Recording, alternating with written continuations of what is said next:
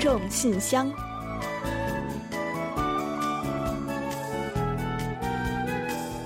分享一周收听精彩，传递每日感怀感动。听众朋友们好，我是李璐，欢迎收听《听众信箱》节目。听众朋友，大家好，我是婉玲，很高兴啊，又跟大家一起开启听众信箱了。嗯，听说最近呢，上海的小伙伴们是头大如斗啊，这是怎么回事呢？还不都是垃圾惹的祸吗？这垃圾分类啊，搞得大家焦头烂额的。手中的垃圾究竟是可回收垃圾还是有害垃圾？是湿垃圾呢，还是干垃圾呢？真是傻傻分不清啊。嗯，对于这点呀，我们特别的能理解。韩国的垃圾分类呢，也是非常的复杂，一不小心扔错了。环卫员呢，不仅会拒收，而且呢，也可能会面临罚款。嗯，没错。韩国的垃圾呢，分为一般垃圾、食物垃圾，还有可回收物品等等。嗯，那一般垃圾和食物垃圾呢，各地区啊都有各自的专用的垃圾袋。你住在这里呢，就要用这里的，用别的区的是不行的。那各种垃圾的投放时间和地点啊，也都是各有规定的。另外呢，如果是家电、行李箱这些比较特殊一些的废品要处理的话呢，还要申请并且来付款买。专门的贴纸才能扔，没错，不能随便扔的。没错，还有这个旧灯啊、电池啊这些啊，也是要分开投放的。嗯，另外呢，像女生们平时常用的喷雾啊，还有韩国人吃烤肉的时候用的小煤气罐啊，这些高压罐装的易燃易爆物品呢，也都需要经过特别的处理以后才能投放。嗯，好像是都要戳个洞才行哈。嗯。另外呢，韩国的垃圾分类，刚才我们也说了，分的是非常细。那像食物垃圾啊，绝对不能是按照这种一般垃圾来处理，而有一些呢，我们通常会认为是食物垃圾的。比如说骨头啊、硬果核啊这些呢，只要按一般垃圾来处理。嗯，是的。除了这些之外啊，旧衣物呢也有专门的回收箱。那就连垃圾袋口的封闭啊，也是有规定的，一定要系两次，而且要系紧才可以的。嗯，真的是够细的，听起来蛮头大的。但是呢，其实啊，我们还只是跟大家说了一些皮毛。刚才呢，婉玲也说了，实际上啊，在小区的这个有关垃圾分类的这种手册指南上面呢，特。别的厚，大概要有几厘米吧？我觉得有一个手指那么厚。所以呢，这种在可不可回收物品的分类上，因为是太复杂了，所以呢，我们两个呀也在生活中呢不断的学习。但是怎么说呢？已经形成了一种习惯了吧？没错，可能刚开始呢，大家都会觉得好混乱、好麻烦呢。但是时间久了之后呢，就会习惯成自然。不分类，也许你还会觉得难受呢。没错，那尤其是为了有一个好的生活环境，这个举手之劳呢，还是需要的。我觉得。好的，这个话题呢，我们就先聊到这儿。那接下来啊，就让我们一起来开启今天的听众信箱。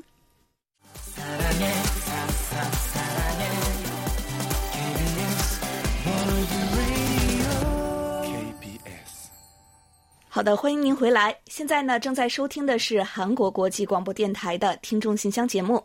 接下来呢，我们为您预报一下今天节目将播出的主要内容。本期节目呢，依然还是有韩广动态、来信选读和生日祝福等几个小栏目。在生日祝福栏目中啊，我们将一起分享一段李雪听友提供的人生感言。另外，在生活的发现栏目中啊，我们将为您介绍张艳秋听友提供的生活小智慧。五个信号说明您的血液已经粘稠了。本月的专题讨论话题，请您聊一聊如何才能让老人安度好晚年。有问必答，回答的是印度悉达多听友提出的有关韩国家庭平均收入的问题。在节目最后的点歌台栏目啊，要播放的是流畅听友点播的一首歌曲。好了，节目呢就先预告到这儿，欢迎您继续收听。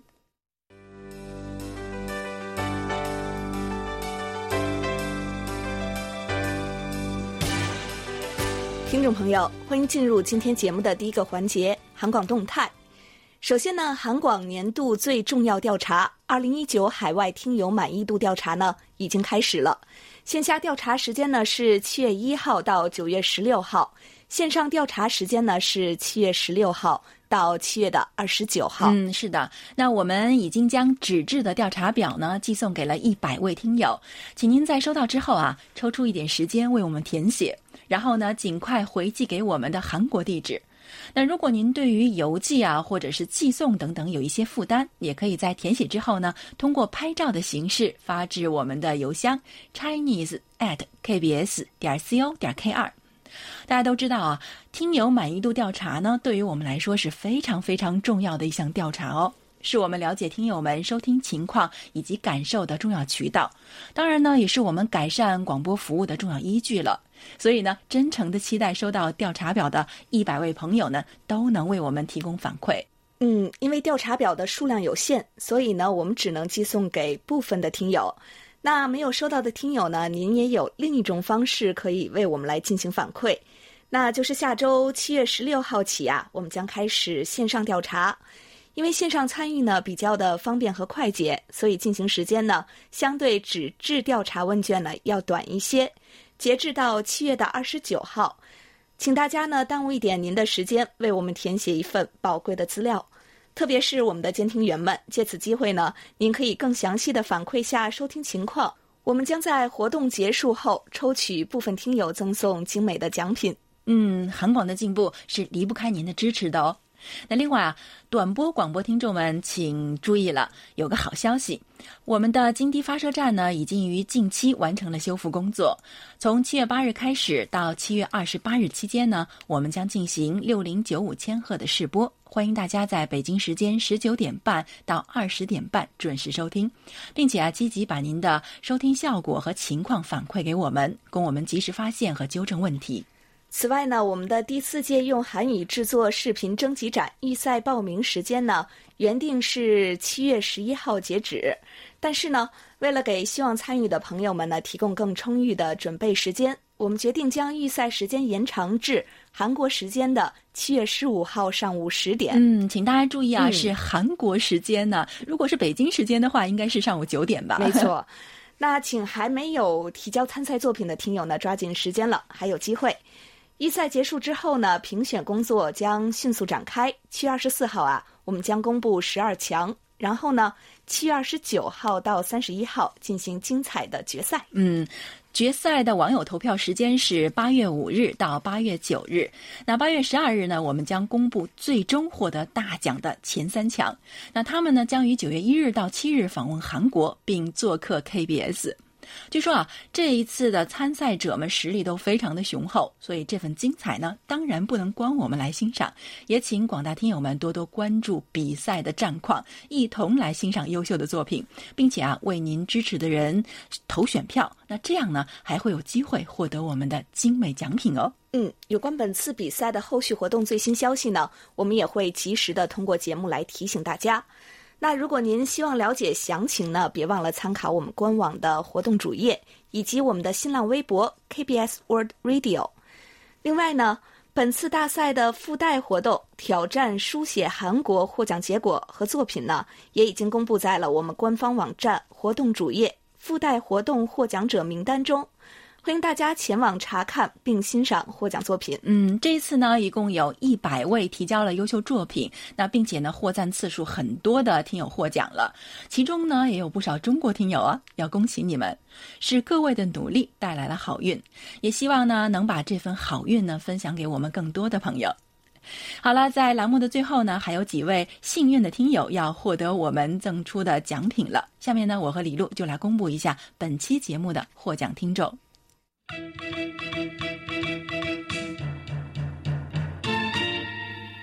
幸运听众是黑龙江哈尔滨市的刘畅听友，热心听众是四川省乐山市的梅林听友。好的，接下来呢，我来公布本期参与奖获奖听众，他们是重庆的魏涛听友、天津的李健听友，还有山西省大同市的。刘涛听友，嗯，恭喜以上的朋友们，衷心感谢你们对韩广节目的关心和支持，也希望广大的听众朋友们啊，能够多多支持我们的节目，给我们多来信、多反馈和我们多互动。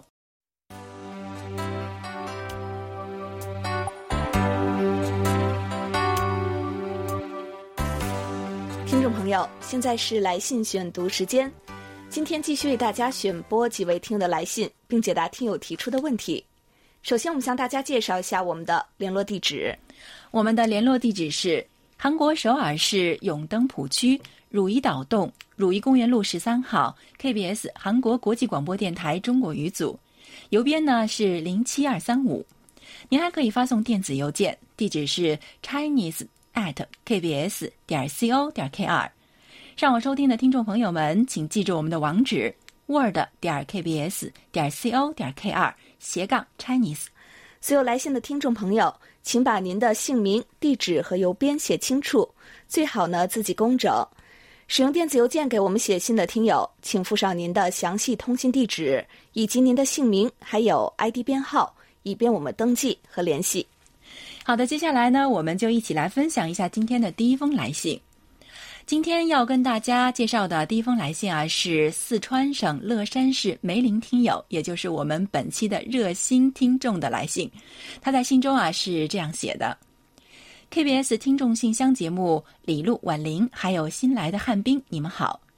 收听六月二十九日的听众信箱节目啊，听到了你们介绍麻辣烫带动中国啤酒在韩热销的话题，觉得十分有趣。”随着时令季节的变化，还有越来越多的 YouTube 博主们通过美食频道展示麻辣烫的制作过程，自己在家做麻辣烫的人也会越来越多。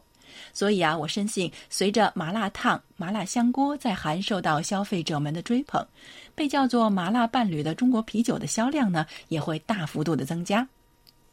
说到中国的美食麻辣烫啊，其实四川麻辣烫就是其代名词。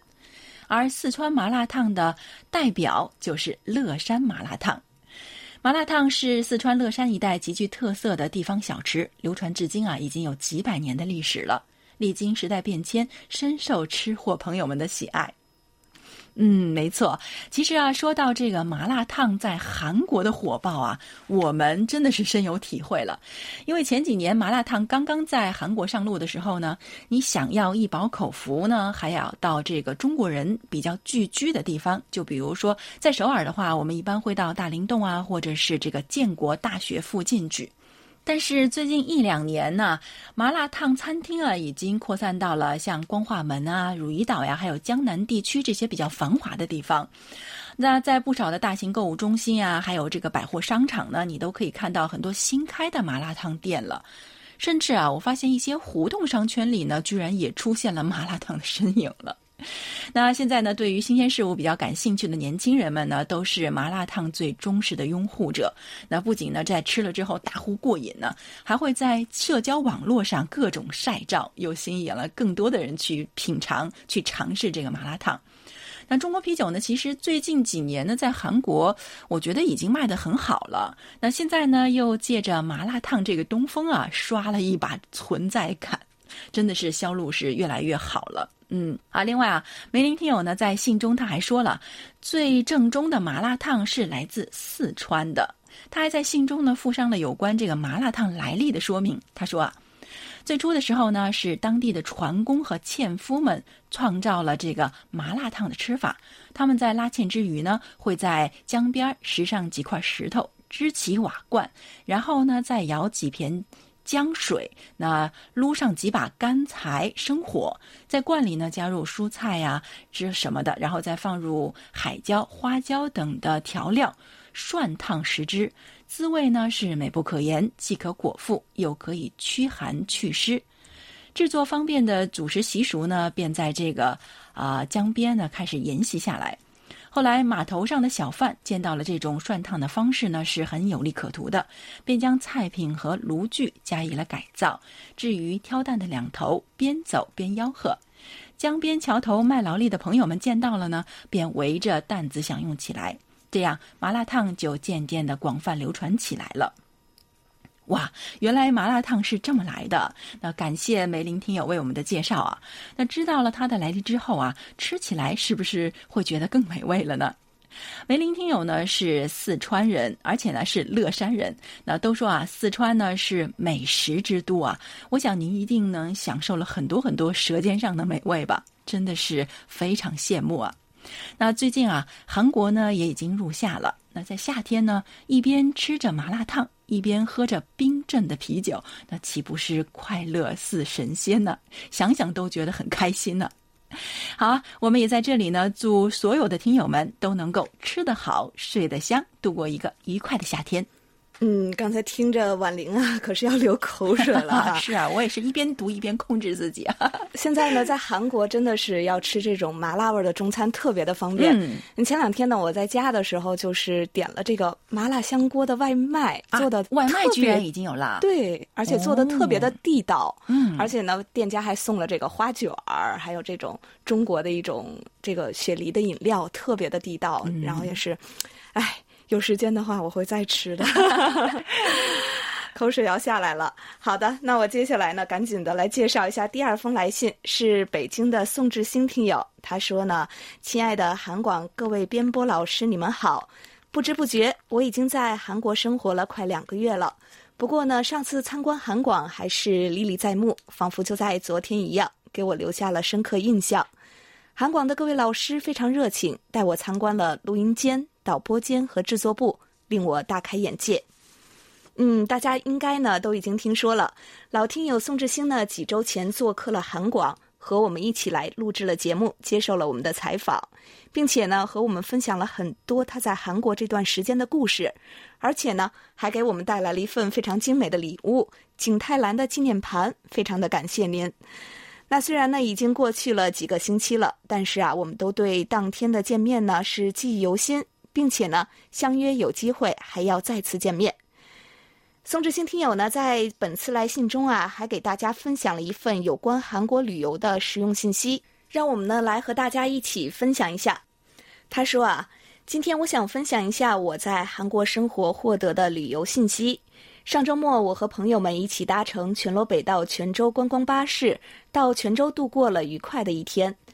观光巴士在全罗北道观光巴士预约网页上可以在线预约，每周五六日上午八点从首尔地铁中阁站附近的韩国观光公社大楼门前出发，历时约三小时到达泉州韩屋村；每周五六日下午四点从泉州韩屋村出发返回首尔，当日往返票价为一万韩币，十分便宜。我查了一下其他交通方式。单程大约需要一万五千元韩币，嗯，确实差不多啊。一万韩币呢，真的可以说是非常便宜的价格了。那这个价格呢，走这样的一个距离、一个路线，简直是物超所值。因此呢，宋听友啊，强烈建议大家呢，以后来韩国呢，可以搭乘观光巴士到泉州去体验泉州拌饭，参观泉州韩屋村，观看庆基殿守门将交接仪式，逛泉州的南部市场。好的，谢谢您分享这么实用的信息。呃，不仅呢方便省事，还能替大家省钱，对我和婉玲来说呢也是一个参考。那泉州啊，我虽然是去过，但是呢正经八百的旅游还真是从来没有过。那下次呢就按照您提供的方式呢到泉州去看看。而且泉州啊是很著名的旅游城市，想要了解韩国的传统魅力，真的是不可错过。那宋志新听友说呀，下次有新的消息会再同我们来分享，我们可是非常的期待啊！也欢迎呢其他有韩国有小 tip 的听友呢，可以和我们一同来分享一下，让更多的朋友呢更有效、有意思的畅游韩国。好，感谢宋志新听友。接下来是中国黑龙江省哈尔滨市的听友刘畅写来的一封信。韩广中国语组各位主持人、编导，大家好。我是哈尔滨的刘畅，六月末了，即将进入七月。二零一九年已经走过了一半，韩广的视频大赛正在如火如荼的进行着。非常遗憾，目前我的韩语水平限于拼读，一点点简单的单词啊、句子什么的，无法参加比赛啊，太遗憾了。那我要继续努力学习，争取将来可以参加这个比赛。嗯，刚才呢，我们在韩广动态中啊，也已经跟大家说过啊，本届视频大赛呢，截稿日期啊，将延长至韩国时间七月十五日上午十点。所以呢，想要参赛但是还没来得及投稿的朋友啊，一定要抓紧时间了。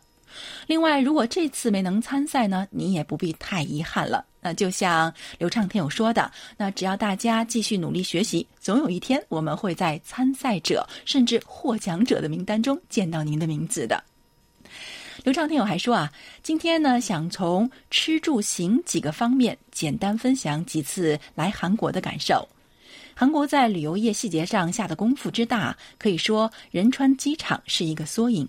无论机场通关的快速便利性，各种指示的简单明了，购物娱乐到市区的直通列车和一般列车的便利，都让人印象深刻。最让我喜欢的是返程在首尔站就可以办理登机，轻装去机场便利通检。首尔市区地铁也是四通八达。韩、中、英、日文都有报站，乘坐极其方便。市区公交车站呢，对于公交车到站的指示时间也做得很好，司机服务态度也相当的亲切。最喜欢的呢是公交车的座椅。住宿方面呢，在首尔住宿卫生做的真的是很令人满意，住宿的安全性呢也是很好的。吃的方面呢，印象最深刻的是新堂洞一家有名的年糕店，我每次都会去。炸鸡，还有很有韩国特色的芝士披萨、拌饭、龙虾、韩牛以及拌冷面等都非常喜欢。尤其之前去了中央博物馆后，临时决定在汉江公园草地上吃炸鸡，感觉不要太好。因为每次去韩国啊，主要是去公演剧场，景点呢也就围着剧场周边转。除了团体旅游常去的景点外啊，印象最深的呢是国立中央博物馆和 Seoul Sky。那国立中央博物馆外面的景色呢非常吸引人，随便去抓拍呢都是一张美图。另外，由于受到了电影和影视剧的影响呢，我非常喜爱爱国诗人尹东柱。在博物馆呢，还有尹东柱的周边销售，所以很兴奋的买了一个。Show Sky 呢，站在一百多层的透明玻璃地面上看外面的风景，这种感觉到现在也是很难忘掉的。比较遗憾的是，几次安排看音乐剧的时间都很紧，都没能到汝矣岛那边去好好转一转。下一次啊，我一定安排计划到汝矣岛那里看看国会议事堂，更要好好看看 KBS。嗯，欢迎你来做客。那上周呢，我们在回李雪听友来信的时候呢，还刚刚做了韩国游的广告，说希望大家啊都有机会来韩国走走看看。这不，这个宋之星听友啊，还有刘畅听友呢，就送来了韩国的攻略啊。看来刘畅听友也是经常来韩国呢。他说的没错啊，在韩国，啊特别是首尔旅游的建设呢，已经是相当的完善了。首先呢，交通呢非常的便利，地铁啊、公交呢都非常的发达。哦，对了，地铁的重要站点呢都有中文的报站的，而且啊，如果您仔细听呢，会发现是这个声音很耳熟啊，到底是谁呢？亲自来听听吧。那另外，首尔旅游的安全系数也是相当高的，美食和购物呢就更不用说了。为外国朋友提供的各项服务呢也是很周到。那不知道大家是否还记得啊？我们在今日首尔节目中呢，为大家介绍过专为外国人提供的首尔转转卡。如果利用这种卡，你不仅可以当交通卡使用，还有各种各样的优惠呢。那当然啊，你也可以像刘刘畅听友一样呢，来一个公演游或者是博物馆游，去深入体验一下首尔的文化魅力。那刘畅听友在信尾呢，还说想要点一首歌送给他的朋友的母亲。那刚才呢，您已经听到了，那我们会在节目的最后啊，为您安排一首歌，希望您能喜欢。好，再次感谢刘畅听友的来信。嗯，好的，谢谢旅游达人刘畅听友。同时呢，也要感谢来信与我们分享的所有的听众朋友们。因为时间关系呢，本周的听众来信就介绍到这里。下面呢，让我们一起进入一周最甜蜜的单元——生日祝福。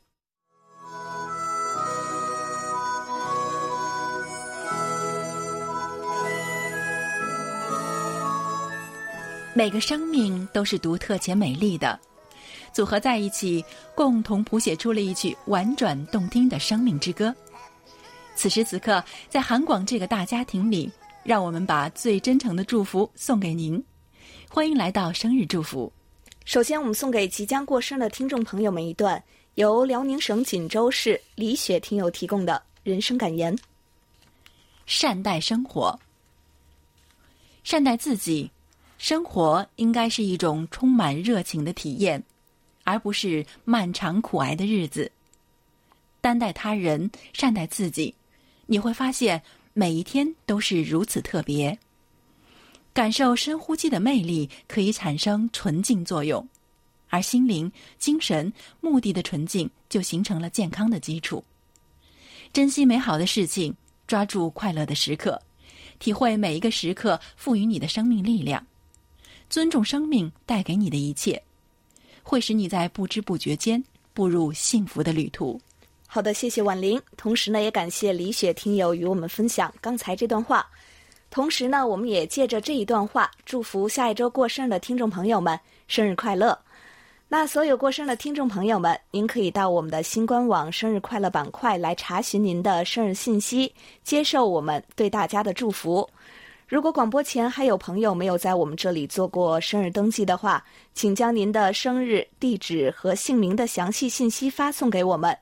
这样呢，您不仅可以收到我们的生日祝福，还有机会获得生日月份由我们送出的一份精美的生日礼品。好，接下来我们就把这首由。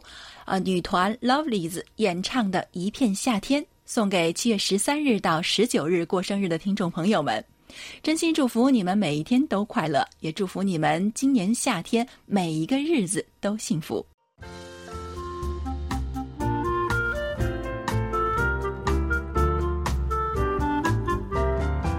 生活中的点滴值得发现，生活中的小精彩无处不在。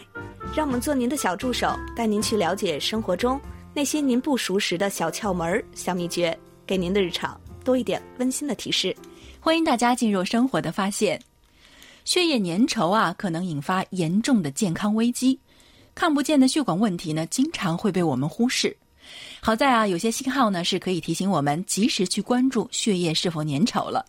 所以今天呢，我们就借着北京市张艳秋听友提供的内容，来为大家介绍下血管出现危机的征兆。嗯，信号一呢，口唇发紫，干活气短。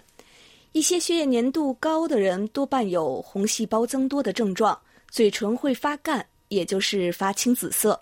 而且呢，稍微做一些体力劳动呢，就容易出现喘不过气的现象。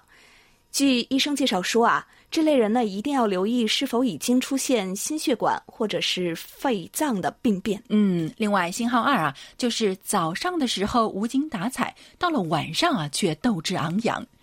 其实休息了一整夜呢，本来应该早上起来是精力充沛、精神气爽的，但是你一醒来之后呢，如果还是浑浑噩噩、头脑晕晕乎乎的，没有睡醒后之后大脑清醒、思维流畅的感觉。在吃过早饭之后呢，大脑才逐渐变得清醒一些。晚餐过后呢，反而精神状态最好，浑身是劲儿没处使，那您就要留心了。嗯，信号三，阵发性视力模糊，时常看不清。大多数老年人血液粘稠度都比较高，血液流动不顺畅，氧气和营养物质呢就无法及时供给视神经。随之呢，可能引起视网膜以及视神经短暂性缺氧缺血症状，看东西呢会出现一阵阵的模糊。医学上呢，把这称之为阵发性的视力模糊。嗯，这个挺可怕的。那还有啊，就是信号四，就是容易气短、胸闷，还有心悸。那因为血液粘稠呢，会影响心脏的血液供给，那容易导致血管堵塞，还有动脉粥样硬化、高血脂等问题。那影响心血管的健康，使人出现气短、胸闷啊、心悸啊、呼吸不畅等等的症状。信号五。蹲下呼吸困难、气短，血液粘稠度高的人呢，蹲下干活，回到心脏的血液会骤减，加之血液过于粘稠，血液循环供血不足，氧气与二氧化碳呢不能及时完成交换，使肺脑等重要脏器缺血，从而导致呢呼吸困难、憋气时啊机体缺氧、呼吸困难的现象。嗯，是的。那刚刚我们强调了啊，血管问题呢可不是小问题。没错。那如果您出现了刚才我们提到的这些症状啊，请一定要多加一份小心，关注自身的身体健康。必要的时候呢，要及时就医，免得以后后悔。好了，听众朋友，以上呢就是我们今天在生活的发现栏目中为您介绍的内容。在此啊，也要再次感谢张艳秋听友的热心参与。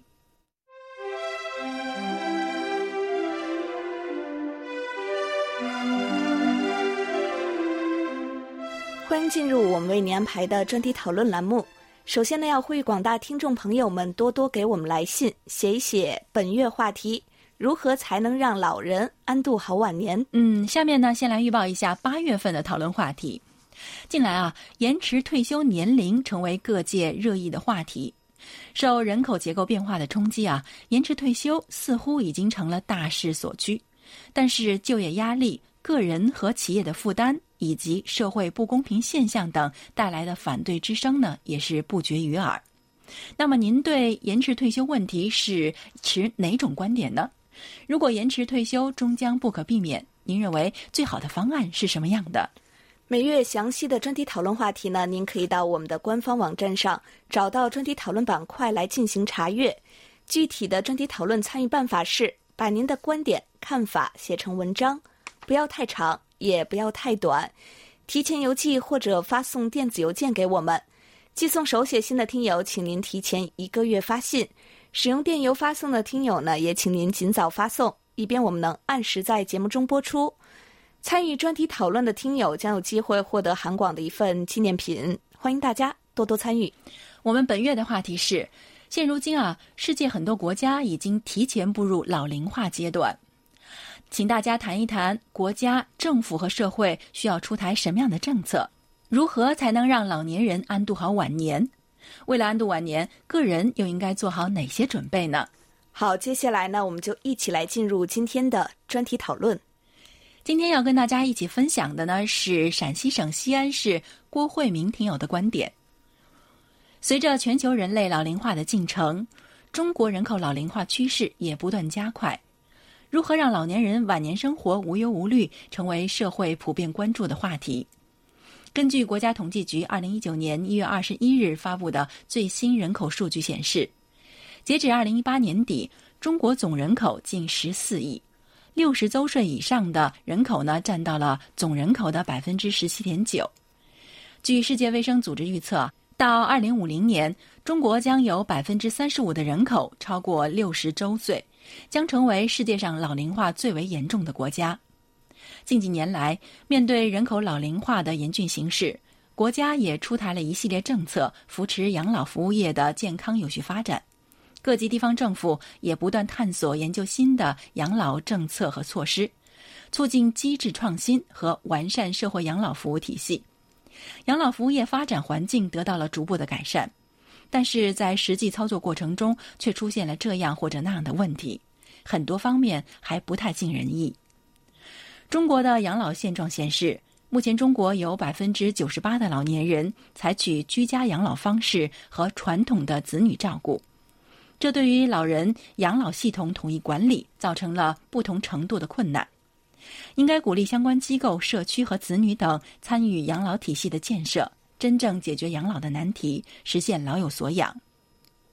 举个例子，我目前居住的是西安碑林区首批典型的棚户区改造项目之一，有住户近两千多户，云集着众多六十岁以上的老人。从一九八零年到二零一四年期间，中国实行的是独生子女政策。由于父母亲过度溺爱、娇生惯养，在照顾老人方面呢，独生子女们常常力不从心。再加上两代人在生活方式和意识形态上的差异很大，很多方面很难沟通和交流。面对这种老龄化的实际问题，小区的领导看在眼里、记在心上，将小区的办公室腾了三间出来。一间呢用作厨房操作间，一间呢用作饭厅，另一间呢用作棋牌娱乐室，还找来了厨师，保障老年人一日三餐的供应。午餐呢可以达到每位老人四菜一汤的标准，收费标准呢仅为每月八百元人民币，解决了老年人的吃饭问题，并且联系社区医院定期为他们提供了免费的体检。还有家庭病床、医疗康复等医疗卫生服务，还为老人免费提供生活陪伴、心理咨询、不良情绪干预以及临终关怀等精神慰藉服务，为老年人提供法律咨询和法律援助服务，开展有益于老年人身心的文化娱乐、体育健身以及休闲养生等各种活动。我觉得这些做法呢都很有效，值得其他地区来参考。好，以上啊就是郭慧明听友的看法。好的，听众朋友，专题讨论就介绍到这里，接下来进入下一个环节。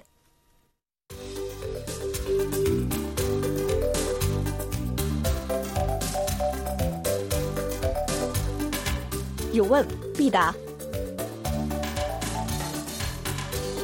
今天我们请洪雨贤来回答印度悉达多听友提出的问题。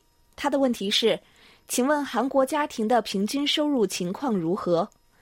好，接下来我们就请一贤来回答悉达多听友提出的问题。听众朋友，大家好，我是易贤。今天我来回答悉达多听友提出的问题。韩国统计厅今年三月发布的二零一八年社会指标显示，二零一八年韩国总人口为五千一百六十三万五千多人，国内生产总值为一千七百八十二万亿韩元，国民总收入为三万一千三百四十九美元。与二零一七年的两万九千七百四十五美元相比，增加了百分之五点四，有史以来首次突破了三万美元大关。韩国家庭的平均资产约为四亿一千六百万韩元，其中金融资产占了百分之二十五点三，房地产等有形资产占了百分之七十四点七。二零一八年，韩国城市上班族的年均收入是三千五百四十一万韩元。在全国年薪最多的地方是有现代汽车公司工厂的蔚山市，其次是世宗市，首尔排在第三位。蔚山市的平均年薪是四千二百四十一万韩元，世宗市是四千一百四十三万韩元，首尔呢是四千零十五万韩元。二零一八年，韩国家庭的月均收入，四人家庭是六百六十九万韩元。韩国家庭的月均支出是二百五十三万八千韩元。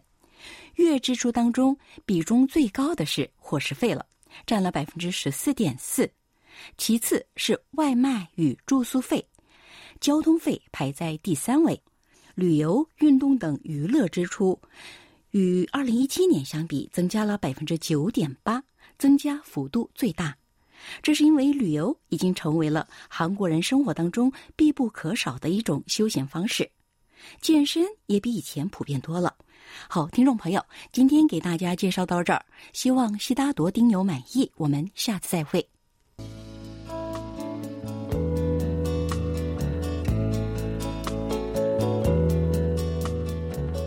节目最后是点歌台栏目。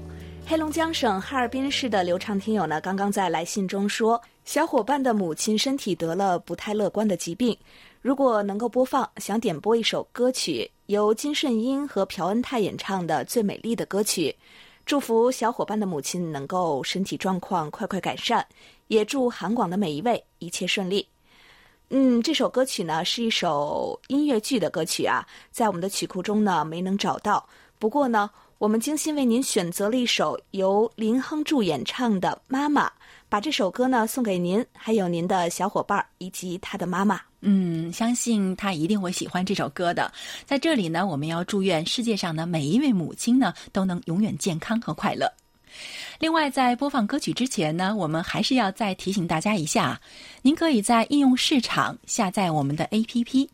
KBS World Radio On Air 和 KBS World Radio Mobile，用手机啊或者是平板电脑来收听我们韩广的各档节目。您当然是可以发送电子邮件的喽，地址是 Chinese at KBS 点 CO 点 KR。